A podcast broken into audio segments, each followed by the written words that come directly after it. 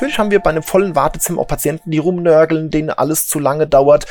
Ja, es müssen auch mal Patienten aus der Praxis verwiesen werden. Das kommt vor. Aber zum Glück, das war jetzt bei uns erst ein einziges Mal wirklich der Fall, wo man gesagt hat, okay, da sind nicht nur eine, sondern zwei Grenzen überschritten, aber mit einem Lächeln, mit einem freundlichen Wort kann man viele Dinge kompensieren. Wir machen keine Fließbandarbeit. Natürlich, die Patientenzahl lässt es einen manchmal so anmuten, den nächsten bitte und dann darauf den nächsten. Aber ich glaube, das Wichtigste ist im Alltag immer irgendwie ein lächelndes Auge auch zu behalten.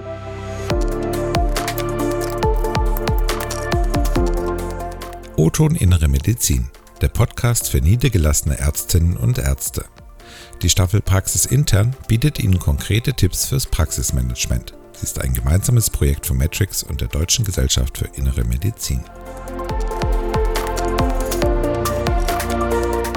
Hallo und herzlich willkommen zu O-Ton Innere Medizin und einer neuen Folge unserer Staffel Praxis Intern.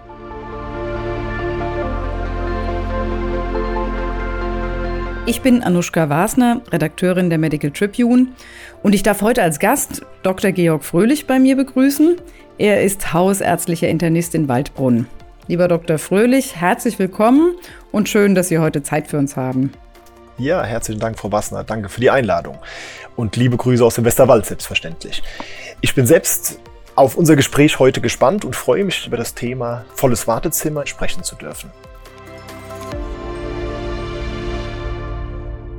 Ja, genau. Sie haben es ja eben gerade schon gesagt. Wir wollen über ein Thema sprechen, das in fast allen Arztpraxen ein Dauerthema ist, das volle Wartezimmer.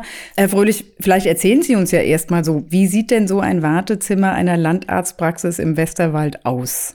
Es ist relativ einfach, eigentlich immer voll und gefühlt oft auch nicht ausreichend Platz. Aber wie sieht unser Wartezimmer aus? Wir haben eigentlich Platz für 15 Patienten, die da relativ bequem auch mit bisschen Abstand sitzen können. Die Corona-Pandemie und auch die Grippewelle im vergangenen Herbst, Anfang des Winters hat aber trotzdem auch gezeigt, dass der Platz nicht ausreichend ist und dass Patienten auch die frische Luft suchen und so haben wir einfach auch einen großen Wartebereich außerhalb der Praxis, der überdacht ist und auch windgeschützt, dass viele Patienten einfach da dem anderen, der möglicherweise ebenfalls hustend ist, ähm, aus dem Weg zu gehen. Mhm. Das ist ja interessant. Okay. Das heißt, Sie wollen diesen Bereich auch, diesen Outdoor-Bereich, sag ich mal, den wollen Sie auch weiter behalten, jetzt auch, wo die Corona-Pandemie doch abgeflacht ist oder nicht mehr ganz so viele Patienten produziert auf jeden Fall. Ach nee, den behalten wir auf jeden Fall. Der gibt einfach uns eine Flexibilität, Überlauf äh, jederzeit abfangen zu können. Patienten warten im Trockenen, warten windgeschützt. Äh, für den einen oder anderen ist es auch erforderlich oder nötig, nochmal eine rauchen zu dürfen oder zu können. Im Inneren ist das nicht erlaubt und somit ähm, haben die Patienten die Möglichkeit, auch draußen an der Praxis, wenn sie das möchten, zu warten. Aber das Wartezimmer ist eigentlich der Hauptort nach welchen Kriterien wird denn in Ihrer Praxis die Dauer eines Termins eingeplant? Sind die alle 15 Minuten lang oder jetzt mal außer den ganz großen? Oder hören Sie sich schon vorher an, beziehungsweise Ihre MFA hören sich an, was der Patient möchte und planen die das dann entsprechend? Ja, das ist der Vorteil ja von einer Telefonanmeldung, wo das nicht anonymisiert ausschließlich durch den Patienten möglich ist, sondern wir haben schon die Möglichkeit, Termine doppelt zu belegen, wenn man weiß, okay, hier geht es um kurze Belange, um kurze Fragen, eine Attestierung von einer Arbeitsunfähigkeit oder ähm, in der Erkältungszeit braucht man in der Regel keine Viertelstunde. Ähm, das ist auch nicht möglich. Wenn nachher am Tag 150 Patienten durch die Praxis marschiert sind, kann ich nicht mit jedem Patienten 15 Minuten mich unterhalten und diesen untersuchen. Wo es erforderlich ist, wird das auch definitiv gemacht. Wo man aber das nicht machen muss oder zum Beispiel bei einer Kontrolle oder bei einer Insulinanpassung, das geht durchaus schneller. Und es obliegt häufig den MFAs, die Termine möglicherweise etwas äh, doppelt zu belegen oder auch zu verkürzen oder aber auch natürlich zu verlängern. Und nehmen Sie dabei auch Rücksicht auf die individuellen Bedürfnisse der Patientin, des Patienten, die jetzt nicht medizinischer Natur sind, sondern einfach, wenn man weiß, dass Tante Erna vielleicht gerne noch zwei Sätze sagen möchte zu ihrer Nichte oder weiß ich nicht? Ja und nein. Es gibt Tage, wo man einfach auch sagt, hier, ich habe mehr Zeit. Und dann hört man sich natürlich auch gerne die Belange an, gibt natürlich auch gerne, wenn gewollt, seine Meinung dazu, seine Ratschläge, aber es gibt auch Tage und das glaube, die Patienten haben dafür auch ein vernünftiges Gespür, wo das nicht geht, wo man einfach auch sagen muss, hier, ich bin jetzt heute einfach unter Druck und unter Stress. Ähm, die Dinge würde ich gerne auf einen anderen Termin verlegen. Natürlich gehe ich nicht hin und sage, das interessiert mich nicht, jetzt ist Ende, der Termin ist jetzt beendet und ich gehe jetzt raus. Aber die Patienten haben das schon im Gespür. Steppt der Bär oder ist heute tendenziell ein bisschen ruhiger? Wie beenden Sie ein Gespräch mit einer Patientin, einem Patienten, wenn die Person partout nicht merken möchte, dass sie jetzt weiter müssen? Es hängt von Patient zu Patient, von Situation zu Situation ab. Wenn jemand in der Familie, eine junge Familienmutter, eine sehr, sehr schwerwiegende Erkrankung hat, kann ich nicht einfach aufstehen und rausgehen. Das gebührt die Höflichkeit, auch die Menschlichkeit nicht. Wir sind eine sprechende Medizin, aber irgendwo muss man auch einen Schlussstrich ziehen können, beispielsweise mit einer Verordnung, mit einer Rezeptierung und dann auch nachher fragen, okay, ist jetzt alles klar, eher als Ausrufezeichen, weniger als Fragezeichen zu beenden. Mhm. Jetzt ist es ja auch ein bisschen im eigenen Interesse des Arztes, dass die Patienten nicht zu lange warten müssen. Denn das Warten, also das Warten stresst ja auch viele Patienten und das kann dann den Praxisalltag auch für die MFA und auch natürlich für die Ärztinnen und Ärzte auch ein bisschen anstrengender machen. Wie lange müssen denn die Patientinnen und Patienten in ihrem Wartezimmer sitzen, bis sie aufgerufen werden? Hm, das kommt darauf an, was es für Patienten sind, warum die Patienten da sind, ob sie einen Akuttermin, ob sie einen, äh, also einen unerwarteten Akuttermin oder ob sie einen geplanten Termin haben zu einer Routinekontrolle. Patienten, die ein akutes Krankheitsbild haben, meinetwegen Brustschmerzen oder ein neurologisches Defizit, dass die umgehend auch drankommen, ähm, geschulte MFAs greifen das sozusagen schon an der Anmeldung ab, würden den Patienten auch immer ein immer bestehend freies Behandlungszimmer zuführen. Patienten, die aber jetzt einen geplanten Termin haben, können eigentlich von diesem geplanten Termin auch 20 Minuten, halbe Stunde, zumindest 90 Prozent der Fälle ausgehen, auch dahingehend eine Behandlung gestartet zu bekommen. Okay, und das kriegen Sie tatsächlich auch im Regelfall so hin? In der Regel klappt das eigentlich schon. Wir sind eine sehr, sehr große Praxis. Wir haben drei Ärzte. Wir haben insgesamt zwölf Mitarbeiterinnen, MFAs, nicht alle in Vollzeit.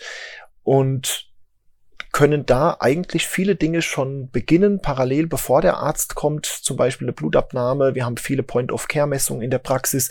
Wir können EKGs dokumentieren. Wir können Vitalparameter erheben und somit dann, wenn der Arzt kommt, die Behandlung nicht bei Null starten zu können, sondern schon mit ein bisschen Substanz füttern zu dürfen. Wenn ich heute bei Ihnen anrufe, um einen Termin zu vereinbaren, wie lange dauert es denn, bis ich kommen darf? Wenn Sie ein akutes Problem haben, dürfen Sie sofort kommen.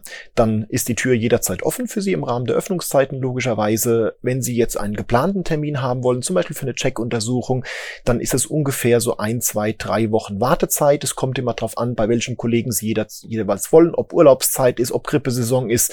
Das ist da irgendwo schon ein bisschen flexibel zu gestalten, aber im Schnitt ungefähr zwei Wochen Wartezeit äh, für einen geplanten Termin. Wobei man aber davon ausnehmen muss, wir sind eine Diabetes-Schwerpunktpraxis und Schwangere können jederzeit kommen. Innerhalb von zwei Tagen kriegen die auch umgehend einen Termin. Wir sind eine reisemedizinische Praxis und eine Gelbfieberimpfstelle vom Land Hessen.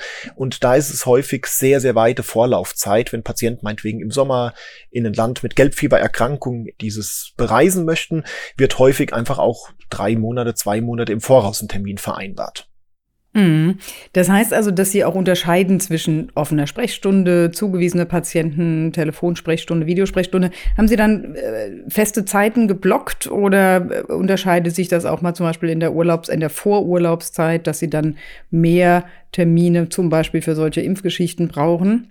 Ja, also wir haben die Praxis ein bisschen aufgeteilt. Es fängt an für Arbeitnehmer beispielsweise, dass wir eine Arbeitnehmersprechstunde haben, wo keine Brennenden primär kommen sollen, außer die Termine werden nicht wahrgenommen oder werden nicht nachgefragt, beispielsweise morgens bis acht und abends ab 18 Uhr an zwei bis drei Tagen die Woche. Darüber hinaus haben wir äh, die Möglichkeit, dass unser Praxisverwaltungssystem die Termine so ein bisschen zu koordinieren, dass wir beispielsweise ein gewisses Maß an Terminen, das sind zum Beispiel zehn geplante Termine pro Arzt pro Tag schon mal fix haben, sodass 30 Termine am Tag geplant werden können im Voraus, dass nochmal darüber hinaus 20 Termine gut am Tag frei zur Verfügung stehen.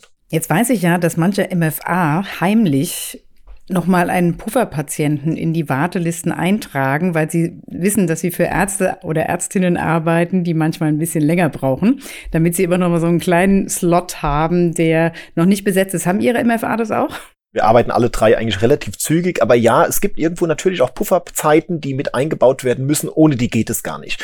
Man ist gefühlt den ganzen Tag natürlich schon, wenn man selbstständig in einer ähm, Allgemeinarztpraxis fernab oder weiter weg von einem Krankenhaus arbeitet, irgendwo immer im Stress. Und natürlich äh, braucht man irgendwo auch mal eine Pufferzeit, um einfach auch mal kurz einen Schluck Kaffee trinken zu können oder aber auch für das Unerwartete, wenn jemand doch zwei, drei Fragen mehr hat, ein Problem mehr hat oder einfach eine intensivere Behandlung irgendwo bedarf, so dass es automatisch ist und das ist auch die Hoheit der MFAs, dies mit einbauen zu dürfen. Das heißt aber, dass Sie in Ihrer Praxis schon ähm, ziemlich konsequent sich an die Regeln halten, die Sie sich gegeben haben. Also auch die Dauer der Termine. Also dass Sie auch nicht dann, wenn ein Patient kommt, von dem Sie, ich sage jetzt mal, Ihr bester Freund kommt und möchte noch einen Termin haben, schmuggeln Sie den nach, noch dazwischen oder sind Sie dann konsequent? Ja, natürlich wird der auch manchmal dazwischen geschmuggelt, aber ähm, oft machen wir das, setzen wir uns das auch an den Rand.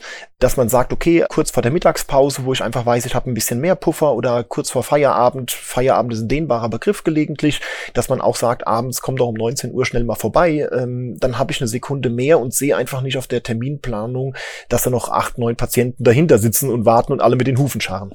Wer ist denn in Ihrer Praxis verantwortlich für die Terminplanung und für den Ablauf des terminlichen Ablaufs am Tag? Wir haben eine Praxismanagerin, die sich primär darum kümmert, die es mit dem Auge hat. Aber natürlich irgendwo ist das jeder von uns. Ähm, es gibt gewisse Regeln, die wir uns gegenseitig aufgestellt haben, natürlich auch von den Arbeitgebern vorgegeben haben, an die wir uns irgendwie aber alle halten müssen. Somit ist es ein Teamwork, aber eine Praxismanagerin, die den Hut ein bisschen mehr mit auf hat und auch da einfach drauf schaut, äh, wie sieht der Tag morgens aus, äh, schafft man das, ähm, sind alle Räume gut ausgelastet oder hat man irgendwo Leerlauf und kann nochmal schnell was zwischenschieben. Da sitzen irgendwo aber alle mit in einem Boot. Als Sie die Regeln aufgestellt haben, wie Sie Ihre Terminplanung angehen wollen, hatten Sie da vorher sich mal eine Statistik gemacht, um zum Beispiel zu wissen, wann in der Regel die meisten Patienten kommen, wie lange ein Termin im Schnitt dauert und so weiter. Oder war das mehr so gefühlt und Sie haben dann dementsprechend Ihre Planung gemacht oder sind Sie da sehr nach Datenlage quasi vorgegangen? Ich bin neu in die Praxis hinzugekommen, war vorher äh, sehr, sehr lange in der Klinik und dann mal in der Diabetes-Schwerpunktpraxis angestellt arbeitend. Ich glaube, wir haben so ein Jahr lang einen eigenen Prozess durchlebt, um zu schauen, wie arbeiten wir gemeinsam, wie hat der Schwerpunkt oder der, das Spektrum wurde erweitert und dass man mit Flexibilität auf neue Umstände reagiert hat. Das war natürlich nicht immer ein perfekter Zustand, aber ich glaube, es ist jetzt okay. Man kann immer Dinge verbessern, aber es ist jetzt, wir gucken natürlich in Tagesstatistiken, dass am Quartalsanfang, dass an einem Montag grundsätzlich mehr los ist. Montags werden beispielsweise keine Checkuntersuchungen gemacht oder eher weniger, weniger planbare Dinge, weil man weiß, vom Wochenende laufen mehr Dinge auf. Freitags hingegen ist diesbezüglich eher tendenziell weniger, so dass man natürlich verschiedene Punkte im Auge haben sollte, dass es ein fließender Prozess ist, der aber nach wie vor immer noch überarbeitet werden kann und auch überarbeitet wird und kontinuierlich angepasst wird. Also das heißt, Sie halten sich an die Regeln, die Sie sich aufgestellt haben. Wie gehen Sie denn mit Patienten um, die sich eben nicht so an die Regeln halten mögen, die wegen einer Sache kommen, aber dann noch drei Geschichten aus der Tasche ziehen, die jetzt nicht unbedingt akut sind, meine ich? Wie gehen Sie damit um? Ähm, keine Regel ohne Ausnahme. Ähm, natürlich gibt es immer wieder mal Ausnahmen, ähm, die macht jeder, die machen die MFAs, die machen die Patienten, die machen aber auch die Ärzte. Wie geht man mit diesen Patienten um? Wir haben zum Teil auch natürlich ein höheres Anspruchshalten der Patienten, mehrere Dinge, die zeitgleich abgearbeitet werden müssen. Man muss einfach schauen, bis wohin kann man gehen. Das ist individuell auch vom Gefühl, denke ich, ein bisschen abhängig, ob man sagt, man vereinbart nochmal einen zweiten Termin, um das Gespräch fortzusetzen. Vielleicht gibt es auch irgendwelche Aufgaben, die jeder von beiden Parteien, Patient wie Arzt, erledigen muss in der Zwischenzeit oder nochmal drüber nachdenken muss, ohne dass man beim ersten Mal auf ein schlüssiges Ergebnis kommt. Das aber ein gewisses Maß einfach nicht überschritten werden darf. Also ich kann mich schwierig mit einem Patienten eine Stunde lang unterhalten, wenn ein, zwei, drei, vier Themen mehr kommen als ursprünglich geplant oder wenn häufig auch Familienmitglieder noch mitkommen, die ebenfalls mehrere Probleme haben, wo man einfach auch sagen muss, stopp, äh, das geht einfach heute nicht leist oder ist heute in der Sprechstunde nicht leistbar, akut. Wie haben Sie es geschafft, sich den Termin heute freizuschaufeln? Also was ich meine ist, es gibt ja private Termine, die lassen sich nun mal nicht anders legen als wirklich in die Zeit der Sprechstunde auch. Wie synchronisieren Sie das? Sagen Sie dann den MFA Bescheid, okay, von dann und dann äh, bitte blocken? Und was machen Sie, wenn das relativ spontan auftaucht, äh, dieses Thema? Wie kriegen Sie Ihre diversen Kalender aufeinander abgestimmt? Heute zum Beispiel habe ich einen freien Tag. Mein Kollege und ich, wir haben den Luxus und die Möglichkeit, uns einen halben Tag in der Woche freizunehmen. Das heißt, alle zwei Wochen haben wir einen freien Tag. Aber irgendwo muss ein gewisses Maß an Flexibilität vorhanden sein. Natürlich ähm, in der Gemeinschaftspraxis ist es eigentlich wie in einer guten Ehe. Man hat Rechte, Pflichten, man hat gegenseitigen Rückhalt, aber auch die Notwendigkeit, vernünftig zu arbeiten. Das setzt Vertrauen voraus, gibt einem aber auch die Möglichkeit, auf private Dinge mal reagieren zu können. Heute zum Beispiel das Gespräch ist äh, ja etwas länger schon her geplant und somit konnte ich den Termin auch mir frühzeitig blocken. Es kam jetzt heute kein Patient zu schade, der mich nicht sehen konnte. Es gibt noch zwei weitere Ärzte, die heute die Patientenversorgung absolut sicherstellen. Und wie gehen Sie mit Patienten um, die einfach gar nicht zu ihren Terminen erscheinen? Da muss man natürlich unterscheiden, kommen die immer wieder nicht zu ihrem Termin oder kommen die mal nicht zu einem Termin? Und ich glaube, auch da vieles kann man einfach klären mit einem Lächeln im Gesicht mit einem kurzen Wort. Äh, wenn zum Beispiel jetzt eine Schwangere, die aber schon ein Kind hat und das Kind hat Erbrechen oder Durchfall, dann ist das irgendwo auch menschlich und nachvollziehbar und in der Regel kann man auch durchaus sich dann ja abmelden und dann ist das auch absolut in Ordnung. Da haben wir natürlich die Slots, die durch Patienten ohne Termin durchaus gefüllt werden können. Das heißt, bei uns bekommt keiner eine Rechnung für nicht in Anspruch genommene Termine für einen möglichen Verdienstausfall. Aber wenn natürlich immer wieder Termine nicht in Anspruch genommen werden, muss man sich überlegen, macht es Sinn für den Patienten, Termine zu vereinbaren oder soll der einfach außerhalb der Terminsprechstunde kommen? Aber ich glaube, irgendwo auch da die Menschlichkeit, das äh, sollte ein Gespräch einfach suchen. Und wenn es dafür einen plausiblen Grund geht, es geht ja selbst einem mal so, dass man mal einen Termin aus Versehen verschwitzt hat und dass man dann auch sagt, hier, sorry, ich hab's verpasst und dann ist das auch in Ordnung so. Und dann ist das auch äh, fürs nächste Mal überhaupt nicht mehr im Gedächtnis, äh, dafür ist auch keine Zeit und keine Muße. Mhm. Es gibt ja, es gibt ja teilweise auch so Berater, die dann sagen, oder auch Ärztinnen und Ärzte, die sagen, ja, ich will mir meine Patientinnen und Patienten erziehen. Glauben Sie, dass das geht? Kann man seine Patienten so, wie soll ich sagen, so belehren dann auch, dass das einfach anders besser wird für die Praxis? Ich glaube, es ist auch eine Generationsfrage. Ich sehe mich 0,0 darin, Patienten zu erziehen oder zu belehren. Die Patienten sind so, wie sie sind.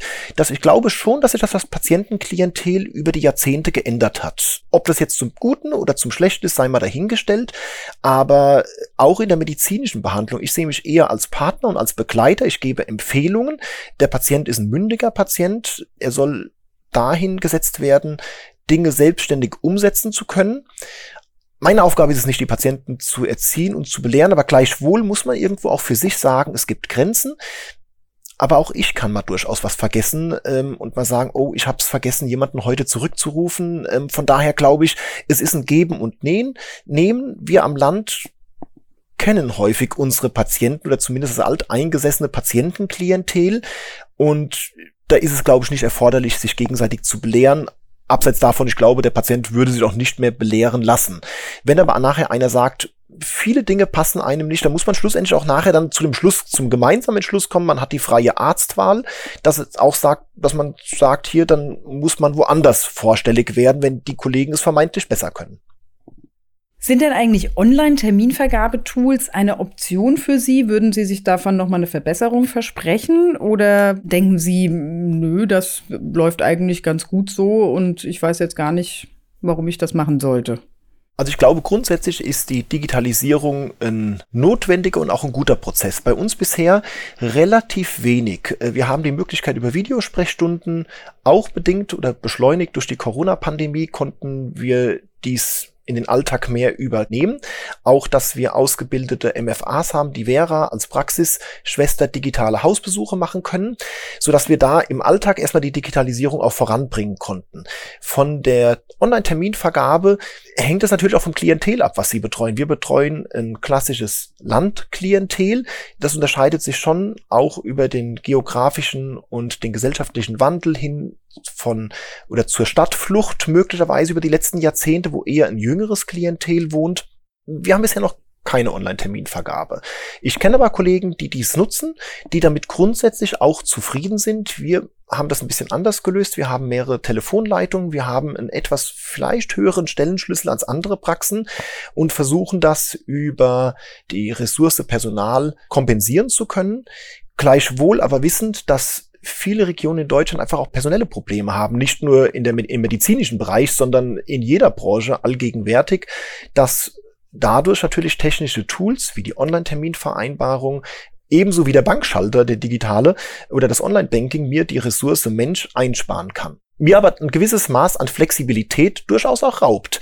Denn bei den Online-Terminvereinbarungen ist, glaube ich, der Arzt auch ein bisschen der Passive. Es wird sich ein Termin gewählt und ich weiß ja noch nicht so richtig, um was geht's. Und diese Frage kann durchaus in einem persönlichen Gespräch mit einer Mitarbeiterin vorab schon mal abgeklärt werden und da möglicherweise ein Termin mehr geblockt werden, wenn man weiß, okay, es sind zwei, drei weitere Belange und man kennt auch seine Patienten gegebenenfalls länger. Im Vorgespräch hatten Sie auch gesagt, dass es natürlich auch der persönliche Kontakt mit einem Menschen in der Praxis natürlich auch nochmal einen Unterschied darstellt zu, dass ich einfach den Klick in das freie Feld mache. Für viele Leute ist das auch weiterhin, glaube ich, durchaus ein Thema, oder? Ja, wir, wir begleiten ja auch als Haus-Landarztpraxis die sprechende Medizin, gar nicht nur auf apparative Medizin. Und ich glaube und bin auch davon überzeugt, dass viele Patienten das gesprochene Wort schätzen und auch suchen und auch in Notsituationen den menschlichen Beistand auch möchten und nicht mit einer künstlichen Intelligenzstimme irgendwo in der medizinischen Branche durchgeleitet werden wollen, sondern dass irgendwo auch die menschliche Interpretation gesucht wird und auch nötig ist. Und es geht einem, glaube ich, auch selbst so. Wenn man zu einem Arzt geht, hat irgendein akutes Problem, möchte ich nicht mit einem Computer sprechen, sondern mit jemandem mit Empathie, Sympathie, aber auch Antipathie gegenüber sitzen. Jetzt wollte ich an dieser Stelle nochmal fragen, wie Sie die Videosprechstunden eigentlich terminlich in Ihren Arbeitsablauf, in Ihren Tagesablauf einplanen. Und ich möchte die Frage aber gerne erweitern. Sind eigentlich Videosprechstunden für Sie ein menschlicher Kontakt oder doch schon auch über eine ganz schöne Grenze hinweg als Kontakt. Wie sehen Sie das? Ich glaube, es ist eine Symbiose von allem. Also wir nutzen die Videosprechstunde, wie takten wir die ein? Wenn ich weiß, Patienten möchten mit uns in Kontakt treten, ähm, digital zum Beispiel Arbeitnehmer, zum Beispiel am Weg zur Arbeit, ähm, besteht die Möglichkeit, mit einem zertifizierten, auch von der KV oder KBV empfohlenen Videosprechstundenanbieter, dies auch tun zu können. Der Gesamtnutzen hinsichtlich zur Menschlichkeit ist für mich weiterhin offen, weil viele Dinge können noch am Telefon ohne Vis-à-vis-Gesicht geklärt werden, wo man sagt, okay, wo ist die wirkliche, der Netto-Nutzen aus dem zu Sehenden? Ein Bauchschmerz Kopfschmerz oder andere medizinische Punkte können schwierig mit einem Videotelefonat, ebenso auch mit einem normalen Telefonat abgeklärt werden. Natürlich können zum Beispiel Schwangere ähm, geplant zu dem Termin von einem Schwangerschaftsdiabetes durchaus auch mit einer Videosprechstunde profitieren, indem sie einfach den Weg zum Arzt zu uns nicht äh, aufsuchen müssen, weil da natürlich die Wege auch am Land durchaus mal 30, 40, 50 Kilometer betragen können, wo die Patienten dann zu uns kommen, einfach aus Ermangelung an zum Beispiel Diabetes-Schwerpunktpraxen. Ich glaube, das ist eine Verbindung aus mehreren Punkten, dass die Videosprechstunde beschleunigt durch die Corona-Pandemie zum Teil von jungen Menschen gefordert und gefördert wurde, aber das klassische alteingesessene Klientel bei uns in der Praxis keinen relevanten Wert darauf legt. Der 70-Jährige möchte nach wie vor weiter persönlich betreut werden und möchte nicht mit uns über einen PC in Kontakt treten. Anders aber, wo wir Arztschwestern rausschicken, sogenannte Veras, die mit einem iPad oder mit einem digitalen Medium mit dem Patienten vor Ort in Kontakt treten, uns biometrische Daten, Vitalparameter eins zu eins in die Praxis spielen, die auch direkt in das Praxisverwaltungssystem eingespeist werden können, so dass ich den Patienten aber mit einer Schwester vor Ort vernünftig betreuen kann. Und dann wird natürlich entschieden, stopp, muss ich später nochmal dahin, aber für ein Wundmanagement kann dies schon mal sehr, sehr gut genutzt werden, wo ich dann einfach auch die Wunde nochmal selbst sehen kann, aber wo ich eine ausgebildete Wundassistentin als MFA schon mal durchaus vorweg schicken kann ähm, und die mir auch sehr, sehr viel Arbeit im Alltag erleichtert, ja. Ja, aber hier ist auch nochmal interessant, wie machen Sie das, wenn die MFA jetzt gerade im Nachbardorf ist bei dem älteren Patienten und möchte Ihnen etwas zeigen? Sie sind aber in Ihrem ganz normalen Ablauf der Sprechstunde. Kann sich die MFA dann einschalten zwischendrin? Haben Sie das vorgesehen? Ja, also wir haben immer wieder geblockte Termine, entweder die durch Patienten ohne Termin in Anspruch genommen werden können oder ich bekomme ein Signal bei mir am Computer. Ich weiß ja, die MFA ist unterwegs ähm, und die wird mich heute erwartungsgemäß bei dem Patienten eins, zwei und drei anrufen und dann bekomme ich ein digitales Signal am Computer, äh, dass ich den Anruf in Form von einem Videotelefonat äh, mit der Schwester entgegennehmen kann. Ja. Und dann natürlich besteht irgendwo dann ein gewisses Maß an Wartezeit, bis ich den den noch im Zimmer befindlichen Patienten aus der vorangegangenen Behandlung abgearbeitet habe. Natürlich gehen dann auch mal fünf Minuten Wartezeit der Schwester mit drauf, so dass ich frühzeitig das, das Signal auch in der Regel bekomme. Hier bitte keinen weiteren Patienten noch mal ins Zimmer rufen, sondern erst äh, den digitalen Hausbesuch abarbeiten. Also ich höre jetzt raus, dass Sie das ziemlich gut im Griff haben mit Ihrer Sprechstunde. Was glauben Sie denn, wie sich das in Zukunft entwickeln wird? Also wir gehen einem gewissen Ärztemangel entgegen. Wir gehen auf jeden Fall auch wahrscheinlich, auf jeden Fall wahrscheinlich einer Verlagerung ins Städtische entgegen. Sie sind auf dem Land. Glauben Sie, dass sich die Patientenzahlen, dass Sie damit umgehen können, wenn die gegebenenfalls in unerwartete Höhen oder Tiefen sich entwickeln? Oder sich mehr in Richtung Video auch verlagern zum Beispiel? Weil eben die Entfernungen auch der Patienten tatsächlich sich so niederschlagen, dass Videosprechstunden oder telefonische Sprechstunden viel mehr angefragt sind. Das ist eine schwierige Frage. Neueste Daten haben ja auch gezeigt, dass zum Teil auch wieder Leute durch die hohen Preise der Mieten aus der Stadt wieder zum Land hin übergehen. Von daher, ich kann wirklich nur für mich sprechen. Ich komme vom Land, ich bin wieder zurück aufs Land. Wir waren zwischenzeitlich in der Stadt. Alles hat irgendwo Vor- und Nachteile. Wir haben eine top gesicherte Kinderbetreuung. Das gibt es bei uns am Land. Ich bin froh, auf dem Land sein zu können. Wir haben frische Luft, wir haben viel, viel Platz.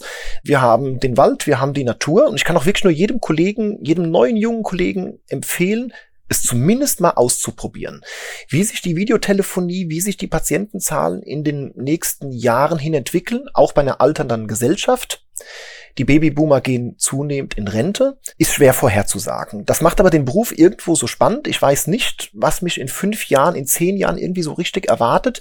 Einerseits gucke ich mit Spannung, mit Herausforderung, aber natürlich auch mit Skepsis, aber gleichzeitig auch neu gepaart mit Neugierde irgendwie in die Zukunft. Ich glaube, es wird ein Konglomerat von verschiedenen Parts sein. Einerseits führend ganz klar das Menschliche, aber auch vor Ort in der Praxis, aber gleichzeitig auch Telefonate, Videotelefonate, Mitarbeiterinnen, die digitale Hausbesuche machen. Ich glaube nicht, dass die Videosprechstunde die menschliche Sprechstunde vor Ort in der Praxis ersetzen wird. Davon bin ich nicht überzeugt. Klar, man kann mit Telemedizin als Kardiologe zum Beispiel ICDs in einem Altenheim digital auslesen, ohne da zu sein. Das geht. Aber der Patient möchte auch den Arzt sehen. Wie das sich aber gestaltet, der Arztmangel, Zunahme der alternden Gesellschaft, wie die regionalen Verschiebungen hin zu Stadt, hin zum Land, weg von der Stadt, weg vom Land sich zukünftig ergeben, macht den Beruf bei uns irgendwie auch spannend. Eine letzte Frage noch. Haben Sie einen ultimativen Tipp für Ihre Kolleginnen und Kollegen, die zuhören und die phasenweise vielleicht ja doch mit ihren vollen Wartezimmern ganz schön am Kämpfen sind? Gibt es etwas, was Sie ihnen mit auf den Weg geben wollen? Ich glaube, das Wichtigste ist im Alltag immer irgendwie ein lächelndes Auge auch zu behalten. Natürlich haben wir bei einem vollen Wartezimmer auch Patienten, die rumnörgeln, denen alles zu lange dauert. Ja, es müssen auch mal Patienten aus der Praxis verwiesen werden. Das kommt vor. Aber zum Glück, das war jetzt bei uns erst ein einziges Mal wirklich der Fall, wo man gesagt hat, okay, da sind nicht nur eine, sondern zwei Grenzen überschritten, aber mit einem Lächeln, mit einem freundlichen Wort kann man viele Dinge kompensieren. Der Beruf macht Spaß und natürlich gibt es viele Punkte in jedem Beruf, die positiv sind, viele Dinge, die auch mal nicht so positiv sind. Wir haben einen Beruf oder ein Berufsfeld, wo man die Neugierde wecken kann, wo jeden Tag unvorhergesehene Dinge neu kommen. Wir machen keine Fließbandarbeit. Natürlich die Patientenzahl lässt es einen manchmal so anmuten, den nächsten bitte und dann darauf den nächsten. Ich kann nur jeden Kollegen ermutigen, es selbst auszuprobieren, selbst auch seine eigenen Erfahrungen zu machen. Vielleicht bei Kollegen zu hospitieren. So habe ich das auch gemacht. Ich habe mir zwei, drei Kollegen rausgesucht, wo ich weiß, die machen es eigentlich so, wie ich es niemals machen würde. Und man kommt auf einmal da raus und denkt, wow, eigentlich war das doch eine ganz gute neue Erkenntnis, die man gewonnen hat. Und ich glaube, man sollte offen sein für Veränderungen. Und ich habe das Glück, einen Praxispartner zu haben, der 65-jährig sich auf jedes neue Tool mit einlässt, wo man auch sagt, Videotelefonate, digitale Hausbesuche, weil irgendwo Stillstand auch Rückschritt ist. Und man muss mit der Technisierung gehen, die sollte aber begleiten und nicht führend sein. Der Austausch mit den Kolleginnen und Kollegen als wichtige Bereicherung äh, im beruflichen Leben, ja, das äh, glauben wir auch, also da hoffen wir ja auch beitragen zu können mit unserer Podcast-Reihe hier, mit unserer Staffel. Lieber Dr. Fröhlich, vielen Dank für den Einblick, den Sie uns jetzt in Ihre Praxisorganisation gegeben haben. Ich denke, dass das für viele Kolleginnen und Kollegen sehr informativ war und Herzlichen Dank, dass Sie uns Ihre Zeit und Ihre Erfahrungen zur Verfügung gestellt haben. Ja, das freut mich, dass das Gespräch sehr, sehr bereichernd war. Äh, mir hat es auch eine Menge Spaß gemacht und ich hoffe, dass viele Kollegen irgendwo sich was Positives hier rausnehmen können aus unserem Gespräch. Dankeschön.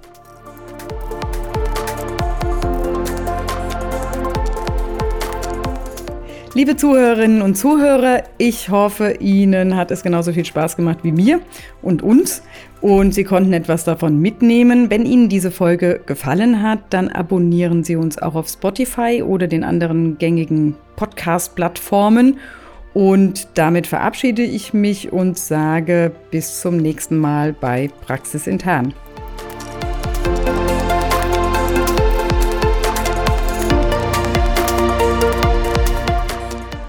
Das war O-Ton Innere Medizin. Dieser Podcast dient ausschließlich der neutralen Information. Der gesprochene Inhalt ist frei von jeglichen Interessenskonflikten. Die Staffel Praxis Intern ist ein gemeinsames Projekt von Matrix und der Deutschen Gesellschaft für Innere Medizin.